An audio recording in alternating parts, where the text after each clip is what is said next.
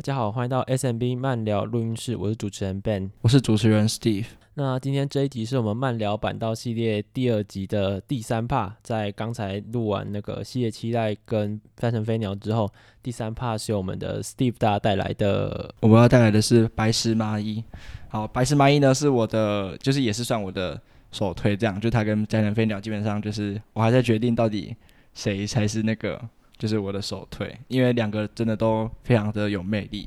那白石麻衣呢，他支撑了男优版九年的时间，从一开始就是福神位，那他占了二十五次的福神，那所以理所当然他也就占了二十五次的选拔，然后 C 了五次，然后六单开始 C 这样子。那他的绰号是麻衣样，就是他们成员就会很习惯叫麻衣样，对。然后他还有黑石的人设。那这个黑石是相对于它的呃姓是白石，希大一喜。对，黑石的话是因为碰到那个秋元真夏的时候就会触发，就是当秋元真夏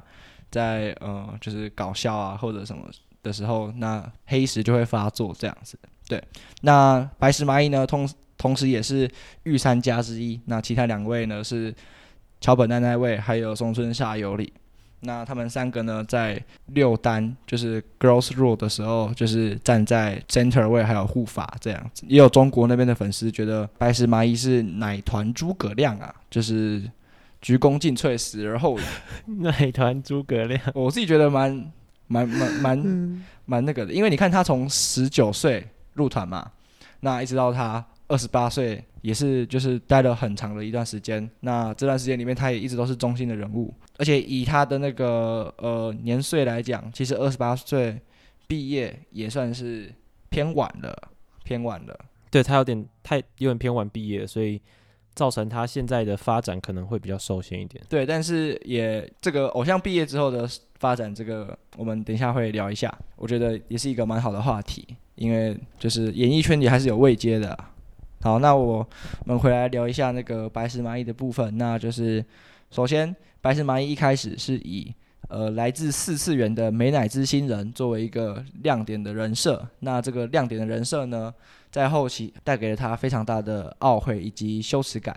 就是他曾经在公司中特别，就是他觉得当初这真的是用力过猛，就是为了要带给大家就是。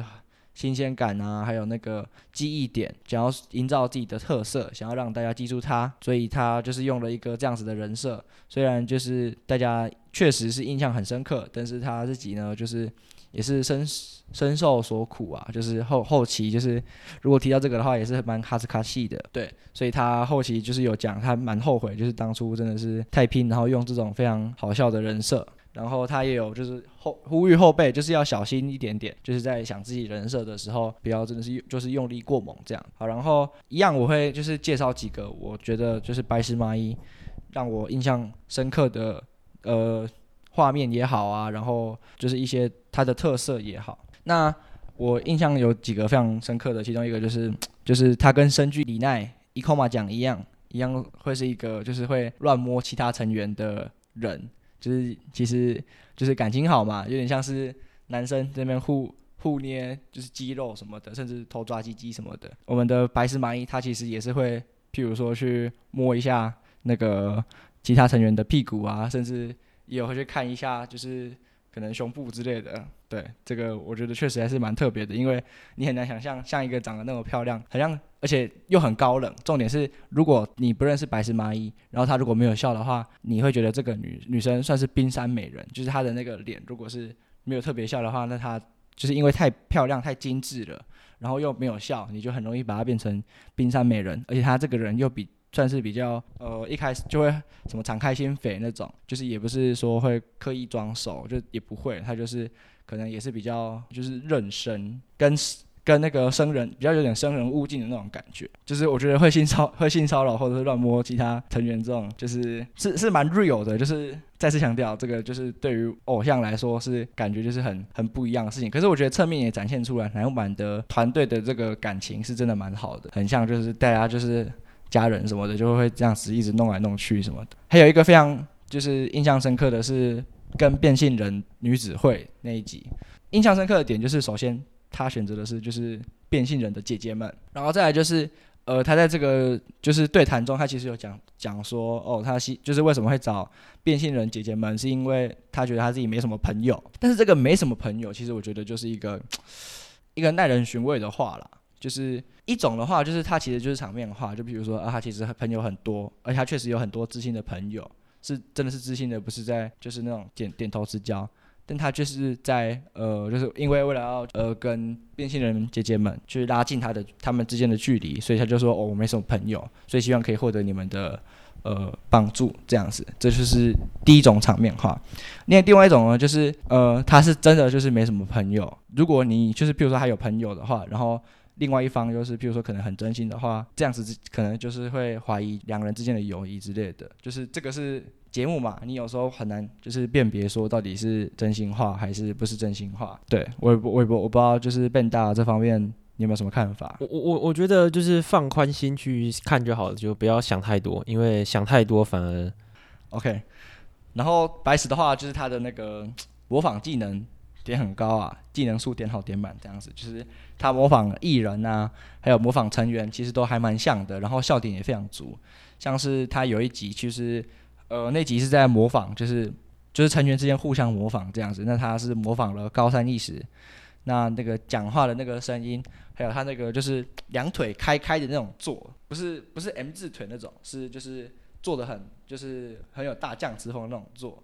然后就是很像。然后还有最后一个笑，就是他。他讲一个那个梗，然后他最后那个笑，呃，那种那种笑，就是都会很像高三意识，就是真的是蛮厉害的。我甚我我觉得他做很多事情真真的是都做得很好，就是包括呃领导团队啊，然后可能跟朋友之间的相处啊，然后比如说这种模仿什么事情的都做得蛮好的。所以就是其实，然后加上他的那个什么呃外貌也有很好啊，然后既那个个性的话，其实。也看不太出什么缺点啦，就是整体来说，对我来说就是一个很女神的人物，然后就是还蛮憧憬憧憬的，然后哦，她下厨也非常的不错的，然后就是她自己的那个在圣诞节给出的那个恋爱妄想剧，也是可能比较熟，就是偏对于自己的设定也是比较偏婆的那种，就是可能在出去，比如说丈夫出去啊，或者是进来之类的，会就是比如说什么哦今天辛苦啦之类的，然后就是送行那种，就是。整体来说，她都是一个蛮理想的那种就是对象，但是呃，理想很丰满，现实很骨感，这样子的女神呢，就是大家都就是梦寐以求，但是距离我们太遥远了。况且我们现在才十八岁。那还有一个就是也是就是不知道节目效果是不是节目效果的那那个有一个集，就是男友版在哪里？有一个这样子的画面，就是就是有一个画面是白石麻衣的包包里面。有很乱的，就是样子，就是他还有挖，就是那个主持人还有挖出那个口香糖的残留垃圾，真的也是不知道是真的还是假的。但是如果是真的话，那蛮可怕的。你会这样子吗？就我相信，我想大部分的人应该都不会这样，所以我觉得应该是应该是节目效果了。然后还有一个非常让我印象深刻，这个是就是 YT 影片了啊，这个就是呃我们平常看的那个乃木坂在哪里啊？乃木坂公式中不一样了，就这个是。就是有人就是专门剪辑过来的。那这件事情是长这样子的，就是有一个搞笑艺人叫做村本大辅，就是他他们也是就是日本常见的那种两人搞笑组合里面的一个，就是其中一个成员呐、他的那个团体我有点忘了，但他是担当的是那个就是搞笑的那个耍宝的那个角色。那村本大辅他其实就是有一次上节目的时候，他就有分享一件事情，就是关于白石麻衣的事情。那事情是这样子，就是一直以来村本。其实都很喜欢乃木坂四十六，然后也很喜欢白石麻衣，就是他也在 Twitter 上面去就是分享说啊，他就是他去乃乃木坂的演唱会啊之类的。然后他就是他后来有去到 Noki Bingo，然后他跟猥琐那那个 MC 就是主持人猥琐钢田就讲说他很喜欢白石麻衣这样子。然后他在 Noki b i n 上面跟就是跟大家讲一件事情，就是他之前认识一个导演。然后那个导演有就是导白石有参演的一部戏这样子，那他在跟导演喝酒，然后他就就趁着导演酒醉的时候，就问那个导演说他可不可以跟白石麻衣 kiss 一下，然后那个得得到了，就是他当然就是得到了就是。不行的回复这样子，那在 Noki Bingo 的时候，他就可能趁借着这个事情，然后也是就是借着猥琐钢田就问白石麻衣对他的看法这样，然后他他得到的是中下这样子，就是中就是中间偏下。呃，村本自己就是开玩笑，就是说想那个中下就是想去亲亲的猥琐男的省略，就是这样子。然后他他后来上那个节目的时候，就是说他觉得白石麻衣讲这个中下还蛮就是又真实又好笑这样子，因为他在那个时候白石麻衣在那个时候他得引人发笑才行，但是他又不能讲，就譬如说下下的话太太那个没礼貌了。然后，譬如说讲说上中的话，那又感觉让人就是感觉不真实，就是你在讲很很场面的话。那如果讲中下的话，又又会达到就是真实的效果，但是又蛮好笑的这样子。然后村本后来就是因为他真的可能蛮喜欢那白石麻衣的，然后得到中下的回复之后，就是也是就是可能心情不太好之类的。只是他在后后后面上节目的时候讲了，他就消沉的就离开了录影的现场。那他就是去就是坐电梯，然后已经就是要下楼了，然后结果那时候白石麻衣就是特别跑过去电梯就跟他说啊，刚刚就是说中下是骗骗人的哦，就是其实真的很喜欢村本之类的。村本就他他后来后面在在那个节目当然就是哦就是想说他要赶快上楼就是找白石麻衣之类的，那他已经。下楼了，然后一直狂按电梯的那个，就是电那个按按钮这样，然后就觉得就是那段很好笑。那从这一段的时候也可以感觉得出来，就是白石麻衣真的蛮会做人。就是据那个他们主持人在讲，就是说白石麻衣如果今天是对了一个很大牌的艺人讲了，就是刚刚讲的那个桥段的话，还蛮正常的。但是今天白村本大辅就是他的名气也没有到真的特特别特别高。就我所就是就我们所知道的啦，就我们呃。对于日本的这个就是漫才圈，其实没有特别的理解，也不了解，就是村本大辅确实他的地位长怎样，但是他的地位应该是不如 Banana Man 那么高才对。如果如果有我有错的话，还请大家纠正我。那就我们所知的话，他就是中文圈的话，反正就是名气确实是没有到非常非常高这样子。即便是这样子的话，村本大辅都可以得到就是白石麻衣这样子的很就是很有礼貌，然后又不失就是觉得暖心的这样子对待，就是可以让人感觉到白石麻衣真的是蛮会做人的一个女生这样。这段这段你之前有没有听过？我没有听过这个故事哦，就是。我那时候看到的时候也是觉得蛮好笑，就是因为出门大辅自己本身就是一个搞笑艺人，那他讲起这些段子来就是蛮蛮好笑的，对对对对。哦，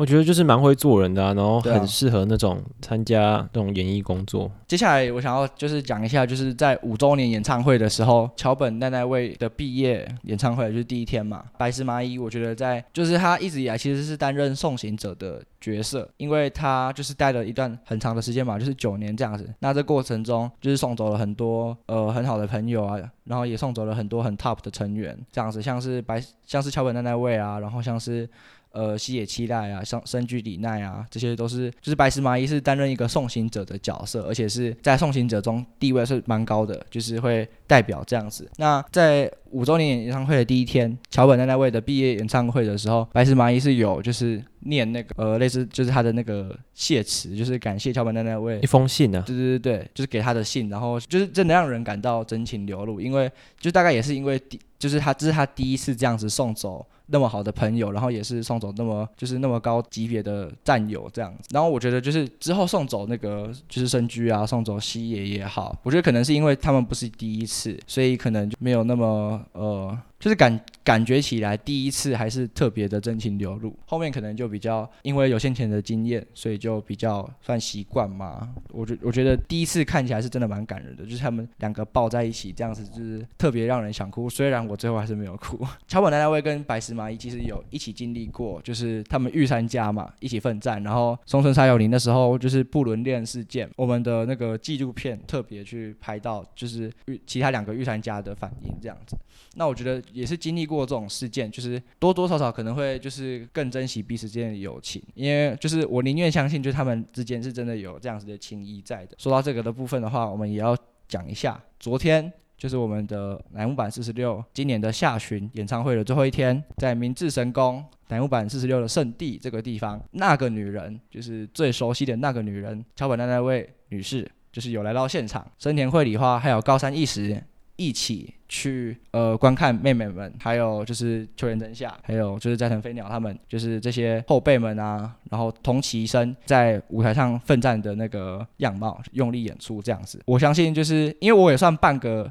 就是半个或者是零点二五个桥退。我对于桥本奈奈未这个传奇人物真的也是非常可惜啊！就是如果他因为他的个性使然，因为他的经历使然，所以他比较早离开了我们。但是这样子的传奇就是真的很可惜，就是没办法更早一点点认识南木四十六啊。重复一句话，就是每一个入坑南木坂的粉丝心中都有一个桥本奈奈未，对啊，不管你你有没有经历过他，或是你就算有经历过他或没有经历过他，他的所留下的故事都很让人感动，然后很让人难以忘怀，是一个很特别的存在。哎、欸，我觉得你这句话非常的，我觉得你这句话真的是 有打动我的心。然后，其实白石麻衣呢，我觉得他一开，我觉得我刚刚有讲嘛，初期的他可能就是大家一开始都长得没有那么漂亮，跟后期比起来，前期的大家都有点化妆也好，就是没有长得那么土土的、素素的。对对对，就是朴素，比较朴素这样子。但是你可以从白石麻衣一开始的样子就看得出来，他是有一个很好的底子在那边。就如果他好好打扮的话，他一定是非常的，就是有潜力。应该不是潜力，他已经在那边了。就它已经是一个亮出来的钻石了，就它已经，它它比西野还要早变得很好看啊，几乎没有太多的变化期，像什么西野，我我们前面讨论到它可能在十几单左右才慢慢的到现就是最巅峰漂漂亮的那个状态，但是白石麻衣在前面的时候就已经基本上到达那个最顶的那个状态，然后就已经是八十分，就八十分要上到九十一百了，在很前在很高的地方在那边的，啊七野期待可能是那种呃可能从六十七十八十九十，对对对，这样慢慢。往上去那种感觉，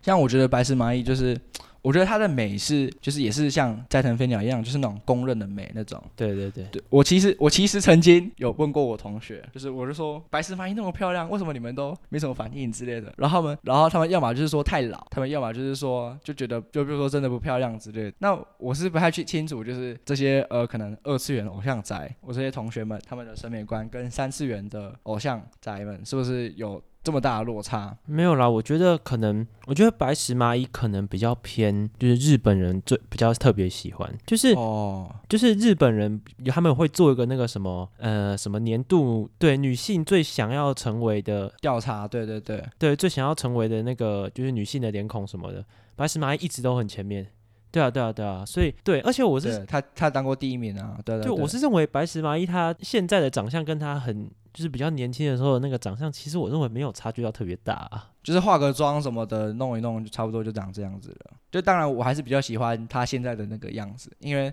我觉得需要经历一些呃成长或者是风霜什么，有时候会另外一种样貌，就是是很有很有魅力的样貌。就是我不知道、欸，就是我在追日本偶像之前，我也是对于那种可能过了一定年纪的，就可能可能过了什么，我以前可能以前对于年纪的要求可能很严格，可能过了什么二十五六岁或什么过一定的年纪，我就会觉得说啊，这个老了，这个很普通什么的。可是不知道哎、欸，可能前面第一集也讲过同样的概念，就是 你喜欢一个偶像啊，喜欢一个人，除了他的外表之外，他的故事啊，他的经历啊，就是会让这个人的美更更深邃，然后更有对更有意义一点，所以你才会。你就喜欢他，喜欢的更长久。那就是讲到他初期的时候，就是他有那在那个纪录片里面，他其实有讲到，就是他呃初期的时候，他觉得自己不太会笑。就是如果去看他们给我们的那些就是照片的或者是影像的话，也确实是跟后期比起来当然是差很。那他觉得就是从，譬如说他不太会笑的一个人转换成就是后期的样子的话，他觉得就是转转捩点就是他去当模特儿这样，因为当模特儿就是对笑的掌握度要更高这样子。他觉得，呃，当偶像的话，你可能就是，比如说有一个很好看的笑，这样可能就 OK 了。但是模特儿的话，因为譬如说他们，呃，摄影师可能会要求你要转圈圈，就是一直转一转，然后让衣服呈现一个很自摆动啊，然后出现呈现一个很自然的样子。这样子的话，跟偶像需要固定的就是，譬如说固定笑容，就可能就不太一样。所以他觉得这样子的一个呃经历，反而是让他成长，然后让他比如说更会笑之类的。呃，在毕业纪录片里面，他原本是那时候是二零二零年的五月，应该是二零二零年的五月，二零二零年的五月要毕业演唱会。那他就是后来，他后来就是因为就是 TMD 武汉肺炎，所以他就推迟到了十月底。就是线上的配信，然后无观众的直播演唱会。那他自己觉得说，就是呃，虽然说是无观众直播演唱会，但他就是还是非常期待，因为他觉得就是呃，虽然说比如说没观众，没办法让大家真的看到那个样子，就是有点可惜，但是他却就觉得说，呃，这样子的一个新的形式也是都好，就是他觉得也是很期待，就是可以有这样的挑战，让自己就是。开开心的毕业这样子，那他有提到，其实他其实小时候的时候，就是他觉得自己是一个野孩子，因为他也是算出生乡下之类的，他就是他出生的地方是群马县，但是他呃，因为小时候有被霸凌过，所以他其实对于群马县的这个认同其实没有说真的很高，就是他呃小时候也是也是蛮调皮的，然后就是会模仿姐姐装傻，然后他觉得自己是一个大咧咧的女孩子，就后期的话。就是看了一下他们的私下相处之类的，就你会觉得，哎，确实是有那个影子。就譬如说，像刚刚的那个呃乱摸也好啊，就是确实是有一个，你会觉得他的。就是是蛮自然的这样，他觉得就是自己小时候很普通，然后他觉得不像，就是不像是那种会在数万粉丝面前，就是比如说唱的唱唱跳跳啊，然后就是大喊啊，因为像 Girls Roar 的话，他们其实就是会有一个，他是 center 位嘛，他会有一个就是就是要大家烧起来，要大家就是一起嗨的那个宣誓，这样子的其实是就是蛮需要尺度的，但其实就是他们在那个位置就必须要去成长，然后可能要突破自己的一些。呃，原本的那些想象，那他觉得就是自己加入台版是四十六，可以变成那样。就是现在的这样子的他是一个非常不可思议的事情。那因为草创的时候前面几单就大家的握手情况都非常不乐观，就是可能在二单的时候你一天可能就握几个人就结束了，然后根本就没什么人要来握这样子。就是在当成员的这几年间，其实非常理所当然就有想过要放弃，但是就是也是有团队的关系，因为譬如说他在六单啊初次当 center 位的时候，就是也是很害怕说自己会做不好，觉得说自己前面几单就是都在后面看着深居里奈支撑着男版四十六的背影支撑着他，然后支援着南那个身居里奈的同时，他其实没有想过说自己会要站在就是 center 位这个位置上。但是呃，他觉得说御三家呃年龄相近，就是他们三个人其实都是那时候就是十九岁啊二十岁哦，然后到了十十九岁二十岁入团这样子，然后呃到了那个六弹的时候，就是也是就是可能二十二十一这样子。那他就是很怕说自己不能做好，但是因为有御三家在旁边，就是大家年龄相近。站在一起就会有更有那种大家一起去努力的感。那我觉得讲这句话，他讲这句话的时候，我就想说，哎，那就是看在深看着深深深居里奈，确实是比较难一点点，因为就是深居旁边是站的是深田跟小南，那他们两个的。年纪跟身居都比较不一样，身居站在那边其实就是蛮，你要说孤单也好，就是确实是比较需要自己去面对比较更大压力，特别是一开始是草创期这样。我先评论一下前面的，就是我真的觉得白石蚂蚁的地位，然后在毕业的演唱会只能用线上的形式，真的是 非常的委屈他啊，就是武汉肺炎啊，对啊，然后就武汉肺炎啊。对对对，然后讲完就是毕业演唱会，还有一个点就是，我觉得白石麻衣很厉害的是，就是他在延长毕业这段期间，他也开了他的 YouTube 频道，然后他 YouTube 频道也在呃不到一个月内就哦对，就一百万订阅，所以飞速成长。其实你可以很证明一件事情，就是他在日本国内的人气真的是蛮高的。对对对，对我觉得以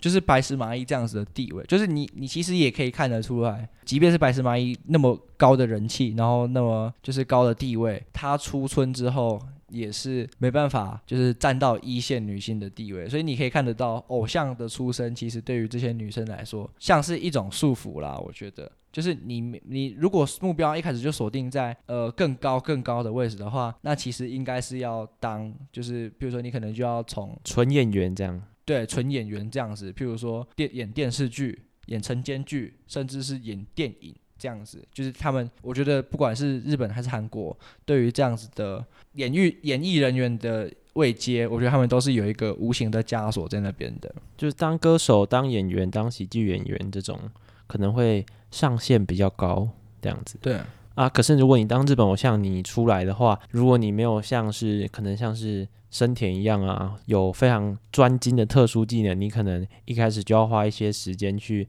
做新的学习或是新的适应。对，然后等到你学，因为偶像学的相对比较杂一点点，然后等到你这些事情要学得很，就是比较熟悉了之后，真正在专精在演演戏的人，可能就又不知道走到哪里去了，所以他确实是比较不一样的路。就你可能已经错过了一些适合你的角色，或是适合你的一些适合你年纪的一些工作了，像比如说。他可能要找一个演高中生，可是你已经你可能呃三十二三十岁才毕业。那你可能就没办法演到这个角色了，嗯，所以我是觉得这个状况就比较麻烦一点。可是讲到这个状况，其实像是现最近在那个乃木坂也也有很多三期生，像是山下美月啊、羽田佑希也接接到了很多就是演戏的工作，嗯，而且他们的有些他们也有些戏份也是蛮多的，所以我觉得其实也是要看你自己在团队的努力的造化。就其实我觉得虽然说偶像这个包袱很重，没错，可是你的实力到哪里，其实。才是世人怎么评断你最重要的一点呢、啊？呃，像美月的演技的话，大家都有目共睹。只是我我自己觉得，承接我刚刚前面讲的，我觉得他很难，就是变成什么新垣结衣，你懂吗？就是偶像的最顶点跟呃演员的最顶点，还是我觉得还是有一个就是不一样的一个地位啦。那不只不过就是偶像的收入也是蛮不错的，像白石麻衣，他的就是他作为偶像的顶点。就是他的收入是非常可观的，我记得应该是可以到三千万日元。呃，对一般人来说这蛮多的，但只是对于演艺人员来说，这究竟多不多，我们就就是我们也不一定，因为我们也不知道他开销到底多大嘛。那只是说，那以在南木坂来说，他确实是工作量很大，然后他在外面的工作量也非常大，要那么忙那么忙才有可能就是，然后地位那么高，才就是有那样子非常可观的收入的话，诶，我不太确定那个三千万到底是。单位到底是日元还是台币还是？应该是要么是日元，要么是人民币，因为我们那是看那个的，就是网络上会有一些 YouTube，他们会去什么估计啊什么鬼的，然后对对，你自己也看不太懂他们到底怎么估计或是怎么样的，就是你可能从他们的冠番演出啊什么的，然后他们比如说接 center，呃接那个就是单曲那些成员啊选拔成员跟 under 成员的收入应该是有差的，然后可能外面的一些模特儿啊出演的广告啊之类的，白石麻衣其实确实是出演蛮多广告的啦。他甚至有一度站上广告女王的宝座，即便是可能很有名的女演员，在白石麻衣的巅峰时期都不一定接的有比白石有比白石麻衣多，只不过就是白石麻衣就是现在已经出村了嘛，那她在跟乃木坂时期相比，她接演的广告就比较不会那么多的情况下，真的是蛮难去竞争的。我想讲一个，就是刚才那个讲到新垣结衣啊，就是我们两个这差不多才十八岁嘛，为什么会我为什么我们会认识新垣结衣？就其实仔细思考一下，新垣结衣演那部《月薪娇妻》是什么时候？是二零一六年呢，对吧？二零一六二零一六年的时候，新垣结衣是二十八岁，她演的那个《月薪娇妻》从又大红了。然后她前一部，我觉得在台湾最知名的应该是那个《东大特训班》吧，那个是二零零五年的。所以说，你仔细思考一下，如果白呃如果呃新垣结衣没有演《月薪娇妻》的话，她在我们这样年纪的人里面会知道这个人吗？我我知道新垣结衣其实是因为那个《王牌大律师》哦，应该说新垣结衣这个名字本来就很，就是大家都会，就是台湾台湾男性也很多，就是比如说我婆我婆的在叫，呃，年纪就比较大一点啊，就是对啊，像我们这个年代，呃，我们这个年纪的人对于新垣结衣的印象就就是月薪娇妻，很多都是停留在，对对对，对，就是因为会追到东大特训班那么早的剧的人也不多啦。对我来说，《王牌大律师》的主角是。那个主要演员，我对于旁边的就还好。哎、欸欸、可是那个新垣结衣其实是《王牌大律师》的算女主角啊。对啊，可是我就是比较专注在看那个吉亚人。古美门眼见。对啊，我对古就是她的那个表演真的是很入迷。对啊，她她真的是演技蛮厉害的。嗯，有点有点差题了。对对对，回到白石麻衣的话，大家都觉得他在前面当 C，就是大家都很放心啦。但是就白石麻衣所说，他自己其实很不安，就是他，但但是他却不会让大家看到说他哭啊，或者说他不安的那一面。秋元真夏其实有分享说，当他就是白石麻衣六单在 C 的时候，他看到白石麻衣泪崩，他才觉得说啊，原来麻衣样也是一个普通人这样子，因为就是像这样子呃。地位非常高的人，可能就是的，特别在那么大的群体里面，其实要扛的压力就是蛮高的，然后也不能展现出脆弱的一面，才能大家带领大家一一起往前冲这样子。只不过就是对于他自己来说，也是一个呃比较就是难为他了，但是就是呃需要去做一些牺牲这样子。啊，然后刚刚讲到秋元真夏，就是呃白石麻衣跟秋元真夏的那个呃好关系，就是也是。因为两个人相差一年嘛，就是白石麻衣比秋元真夏呃大了一岁这样子，然后他们两个同年生日，诶，同天同天生日啊，就是同月同同日生日这样子。那所以他们的那个呃蛋糕就是大家会一起送这样子。那只不过就是生日直播的时候会在一起，对，甚至是之前的那个白石麻衣，就是他们两个同天生日，然后白石麻衣有把那个秋元真夏请上他的 YouTube 频道，然后只开一个圣诞季生日直播这样子。就是之前有一个趣事是这样子，如果我没有记错的话，就是因为他们两个同天生日，所以大家同天就是送蛋糕这样子。只不过就是秋元真夏的蛋糕永远会比那个白石麻衣的小一号这样子，因为大家可能也都觉得就是两个人不太一样之类的，然后就可能也是要故意要玩秋元真夏，因为秋元真夏就是一个。个性很好的人，就是怎么开玩笑什么的啊，或者是都不会，就是比如说真的动怒什么的。因为大家也通常都在演艺圈工作，那我觉得秋元真夏也是真的是一个很很优质、很婆的女性啊，就是就她跟白石麻衣一样，都是比如说厨艺很好啊，然后个性也非常好的那种女生。对，我觉得秋元真夏她真的很努力当一个偶像啊，就她的那个，我觉得她真的非常厉害，就是从以前到现在，她被担当的都是那种。可能比较被吐槽啊，或者是就是被担当，就是被骂的那种角色，可是他都非常的就是处事泰然，然后你也就是看真的看不太到这个女生或者说这个人到底有什么缺点。就大虽然说大家都觉得他很心机什么的，他他从头到尾都不是那一个最忠心，然后被大家捧得最高的那个人，可是他是一个最好的配角，我觉得。对，但他就是会稳住，很安心的、啊。对对对，他就是会稳住，然后让你觉得说有有这样子的一个人。在乃木坂四十六，你会觉得就是很安心，很安心。像他现在就是也是队长嘛，也是扛起一个就是带着后辈的角色。对啊，而且最近都觉得他好像快要离我们而去的感觉。我我们希望不要太快，对，我们希望不要太快。好，那白石麻衣的话，他还有呃一个让我记忆很深的点，就是呃在。公式中啊，或者说我不确定以前那个乃木坂在哪里有没有，但是在公式中就是确实是有的，就是就是有催眠的一些桥段，就是呃节目组会请催眠大师啊之类的来来到那个节目现场，那就是会先就是展示给大家，就是白石麻衣就是非常怕一些蛇啊、蟾蜍啊这些看起来就是非常可怕的一些动物，就是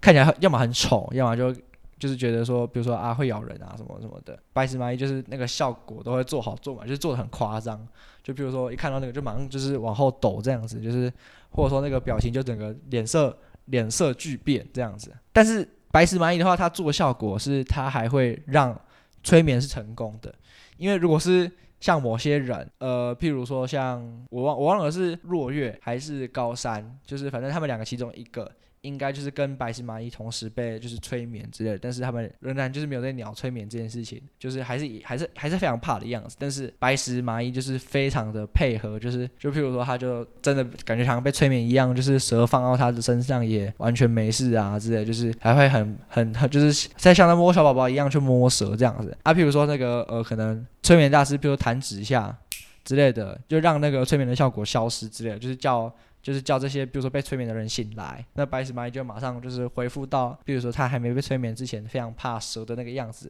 然后马上就是整个反差就是做好做满，就是做得非常足这样子，然后前后对比非常大的情况下，你就觉得就是这个女生很好笑，然后就是她非常的配合，就是这件事情我觉得也是蛮会做人的，就是要如果像我的话，我可能就是会，就是我可能就不会不会鸟那些催眠了，因为我也不知道催眠到底是真的还是假的，但是应该是。没有什么，应该是有人比较不会被催眠的。那在这种情况下，就是白石麻衣愿意去做这个效果，我是觉得蛮厉害的啦。对对对，像我这种人，搞不好可能不太适合在。我其实我也对于日本节目那些催眠就也是半信半疑啊，就是就是感觉就是就他在那边弄一弄，你怎么可能就真的就这样被催眠的？我也是很不懂。哦，确实。那我觉得其实白石麻衣就是他当然能讲的东西很多啦，但我有点想要讲一下，就是乃木坂四十六还有白石麻衣，就是因为我在看白石麻衣的时候，其实很多就是看到譬如说毕业也好，然后就是他们的一些心路历程也好，我觉得都非常的就是感人，因为像我自己的话，其实是比较不愿意自己的情绪就是有一些很大的，就是特别是在被感动或者是流泪的这部分，我比较不容许自己去有一些太大的起伏，然后太就是譬如说。不要，就是想想说，比如说我不要付出那么多的感情，我可能在失去的时候，我就比较不会那么痛苦之类的。但是我觉得在喜欢乃木坂46这个偶像团体的时候，多多少少有让我比较温柔一点点，然后 有比较让我就是可能更愿意去敞开心扉一点点。不然就是我也会觉得自己有时候其实蛮铁，太铁石心肠了，就是可能也没什么，就是我不知道你这方面对于对啊这些看法如何。我我在入坑乃木板之前，我本身就是一个很真性情、很直白，然后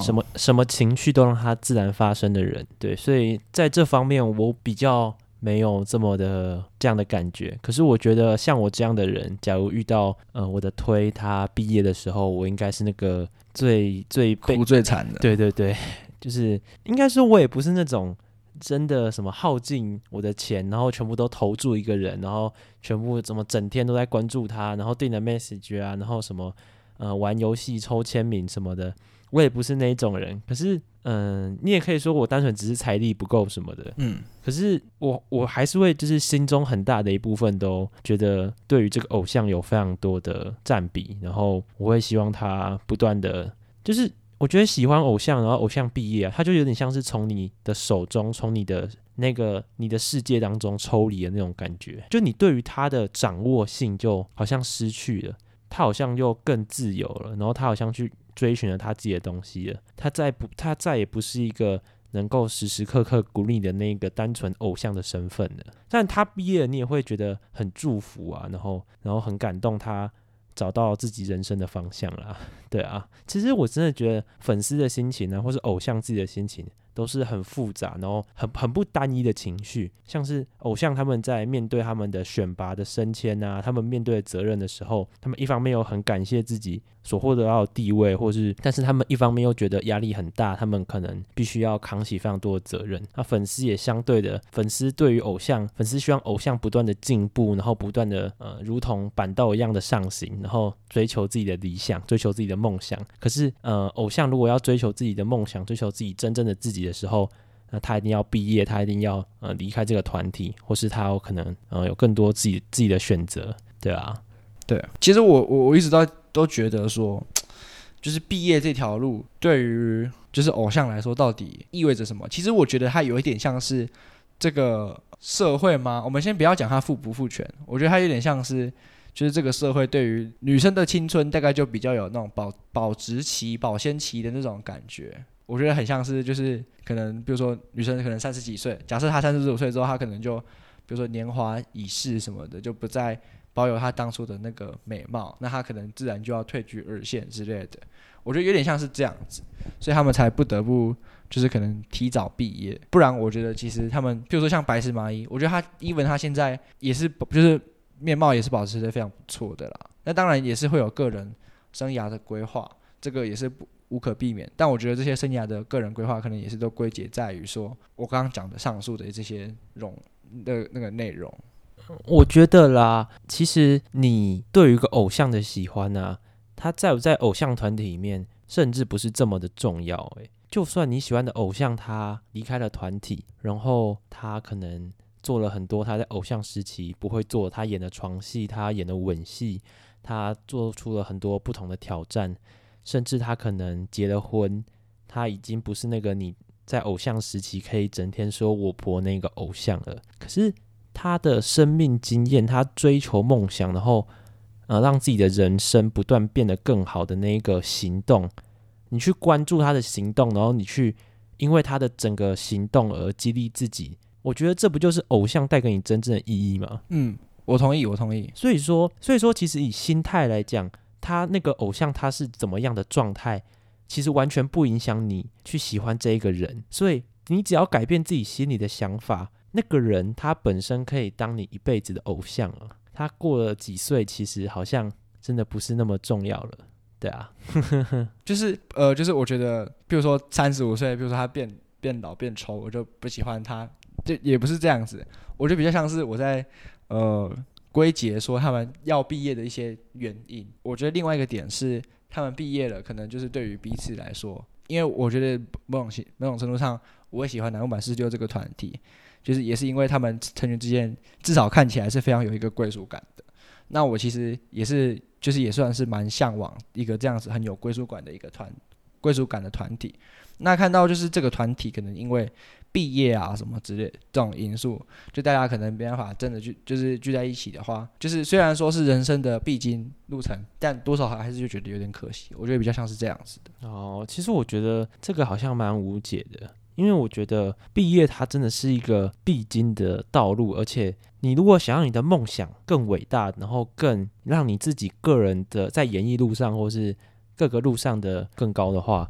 对，造诣更高的话，我觉得要让自己在各个领域造诣更高的话，脱离偶像团体是一个嗯必经的道路啦。因为毕竟偶像团体它还是会带给一个人很多的工作跟必要的一些行程，像比如说生田，他可能在后期的时候他已经很专注在舞台剧的、啊、各个剧的演出了，但是偶像的呃生活也瓜分了他很大一部分的努的注意力跟精力啊。所以，假如说今天生田他这个人，他想要更专注在他舞台剧啊，在他唱歌啊，可能钢琴的表现的话，那他是不是就是要做出选择，一定要想，哎，我一定要专注做一件事情嘛？像是期待他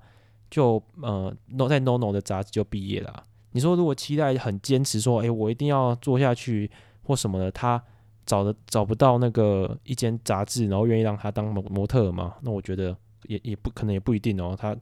很期待他的 IG 追踪数那么多，有这么多粉丝，对不对？所以我觉得基本上它就是一个路程，它就很像是我们我们高中毕业、大学毕业，甚至你在一个工作，像是很多很多大公司的老板啊，然后他们就是常很多那种会是，我创了一间公司呢，我在这个公司已经做到顶点了。然后我觉得我已经在这部这部分已经完成我该做的事情了，所以我要在另一个地方，然后找到一些新的东西、新的兴趣。而在原本的地方，我已经没有办法做这件事情了，因为原本地方的体制跟他能够给我的东西，我都已经体验过了。我觉得在我们前上面那一篇跟讲西野期待那一集，我就觉得就很有这样的感触，就是期待讲的很多话都不断的去反映出，包括等一下的深川蚂蚁，都不断的反映出说团体它。让一个人变得更好，但是它也带给了那些偶像很多束缚。所以，如果要追求更高的理想，要勇敢的挣脱那个束缚，而那个束缚其实是一个很美好的舒适圈。对啊，它是一个很好的舒适圈啊。就期待就讲过，就讲说他觉得南木板真是一个很棒的地方，但是他后面就讲了说，就算它是一个很棒的地方，我还是必须要，因为我要。尝试新的东西，我必须要离开他。也，我觉得某种程度上也是建立在这些成员是有一些企图心的，所以他们可能会想要就是毕业，然后去寻找一下另外一些天空。但如果是没有一些，就是譬如说如果没有企图心的话，乃木坂是不是就是一个真的蛮，就是我觉得非常不错啊。因为如果以现在的规模来看，其实以 under 成员都甚至都可以有不错的收入，相比起一般人来说啦，即便你是那种最默默无闻的成员，你可能都。有比就是一般人更好的收入啊，对啊。可是我我不知道哎、欸，我觉得可能 under 成员或是很多那种把楠木板当做嗯很长期工作的那些团员来讲，可能之于白石又真的不太一样了。就对于他们来说，他们不就是对楠木板真的很有爱，然后不舍得离开，要不就是他们就是把它当做一个副业在经营。哦，那他们的主业是什么？他他们像是可能实习生那个优里，就是专心读大学啊，然后偶尔来上上节目啊，oh. 这样啊，对啊，哦，oh. 嗯，所以我觉得身为营运，他也不希望一个成员把这里当做一个很舒适的地方，因为他当然希望整个团体变得更好啊。那他就他其实营运在营运一个偶像团体很很简单，就是在营运一个公司啊，你不希望你的公司。如果你是一个要持续进步，然后持续不断赚更多钱的公司，你不可能像政府一样，然后请一个公务人员，然后每天做一样的事，然后很有效率的稳稳的完成。你会希望你的员工是不断的上进，然后不断的争取，说要不断的变得更好的。哦、对，它毕竟还是一个商业体制，就是毕业是很寂寞。像像我们讲到我们白石麻衣嘛，白石麻衣，你说他如果坚持留在楠木板里面，他会没有第一排吗？像是呃那个什么二十五单，他好像是跑到第二排嘛。没有二十二十五单他的毕业单哦，二十四单呐、就是那个远藤一那一单呐、他就站到了第二排啊。就是你说他那样的地位，他得不到得不到资源，得不到东西吗？我觉得他硬要他一定可以啊，他一定是想过他有更多想要对于这个呃男木坂的付出，或是说他必须要呃扛起某些责任，他才选择留下来吧、嗯。对，就是放手。对，就是对他们这样子的一个，就就是需要新陈代谢的一个女团来说，确实就，对啊，放手也是一个蛮好，也是一个对自己对大家都好的一个选择。嗯，对啊。那像是如果我是白石的话，很自私的想法就是，我会选择跟期待在差不多的时间毕业，因为白石都已经比期待还要再年长两岁了哦。所以说，嗯，在期待二十四岁毕业的时候。白石应该已经差不多快二十六岁了，所以基本上在南木坂这个体制，差不多都是，如果你想要发展更多外务的话，基本上都在二十四岁毕业这一个惯例之下，白石麻衣真的算是付出很多的一个成员。对啊，所以是奶团诸葛亮。嗯，所以我觉得前面讲的诸葛亮这个用词，虽然说表面上还蛮好笑的，可是他真的是鞠躬尽瘁了。对啊，对啊，就他已经真的是能，他真的已经能能带的，他也带了。然后不能带的他也带了，就你你反向去思考说，如果那个时候西野白石一起毕业的话，南木坂会发生什么这样的情况？那是一个非常大的打击，对对，就是一夕之间会不知道到底要何去何从。嗯嗯嗯，对，就已经，比如说平常的平寻常的那个成员毕业，他们成员之间其实都会思考说，那以后团就是乃木坂46这个团体会变成怎么样？他们就是都会这样子，何况是两大支柱同时毕业。那个打击想必也是非常也是非常大的，嗯，对，所以我觉得他们应该也是，因为他们想毕业，其实会想一段时间，他们不会说哦马上毕业就要毕业，他们可能会想了一年两年之类的，所以呃，我觉得他们也是有在看，就是说就是挑选一个对自己和呃对团队来说伤害没有那么大的选择的时间点去宣布毕业，我觉得就是他们。很难能可贵的是，他们都很团队，然后都会为就是这个团体着想这样子。OK，那我们 Steve，大家要不要为白石麻衣做一个总结？啊，我觉得就是，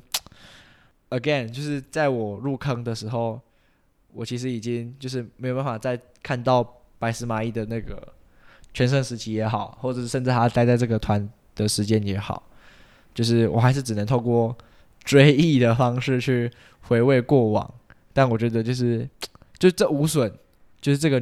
人带给我的魅力跟感动，对，因为现在白石麻衣也是就是有持续的在演艺圈活跃嘛，虽然他的出演的剧，我的就是因为我比较忙一点点，所以可能看的也不是很多，就甚至也没有看，对对对，我反而有看过那个西野七濑演的电影少女，那时候在我高二的时候，那时候我就是可能。做专题，然后比较累，所以我会想要说看个剧之类的。但我现在反而比较可能因为就是刚上大学，然后可能比较不知所措，所以我现在目前也没有说特别需要说我想要做什么事情来，对，所以反正还没有开始看之类的。对啊，所以你选择和你最好的朋友来录个 podcast 节目啊？对啊，这也是 why I'm here，呀、yeah，对啊，然后总之就是。就是我还是希望，就是这些毕业的大姐姐们，就是会持续的给予后辈们就是关注，然后就是多多少少让我们就是出现，然后让我们这些呃粉丝们留个就是纪念，然后就是偶尔看到他们的话也会非常开心。嗯，就我觉得白石麻衣啊，然后细野期待啊这种成员，这种被具传奇色彩，然后又又有人气的偶像，就是那种。过了二三十年之后，我们变成中年大叔的时候，会在嘴里讲的那种。对对对，哎、欸，你知道，哎、欸，我那时候，哎、欸，我那时候多喜欢白石麻衣哦。对啊，那时候讲出来就。然后我们的下一代可能是我们的朋友的孩子啊，或什么之类的孩子，就说，嗯，怎么会？我觉得我们现在的现在这个姐姐还是好看的啊，什么的。四十四十三四十年后。三四四十年后的偶像产业会长怎样？我也非常好奇。说不定那时候我都变生化人，就是主流，对对，对，主流，搞不好就是什么生化人。生化，我们都变，我们都已经到机器脑袋里面了，都已经不看这种东西了。我我对对对，什么元宇宙遨游，我们的意识用 用电流传播。我把这个白石蚂蚁的基因加上飞鸟的基因，再加上桥本的基因，这样什么混一混这样。好了好了，我觉得基因编辑好可怕。好了好了，我也这么觉得。好了，我们开个玩笑而已。OK，那很高兴大家收听这一集的 S&B 慢聊录音室的呃慢聊版道的最后感动系列中的白石麻衣篇。那很感谢大家这一集的收听，那我们下一集再见。我是主持人 Ben，我是主持人 Steve。好，谢谢大家，拜拜，拜拜。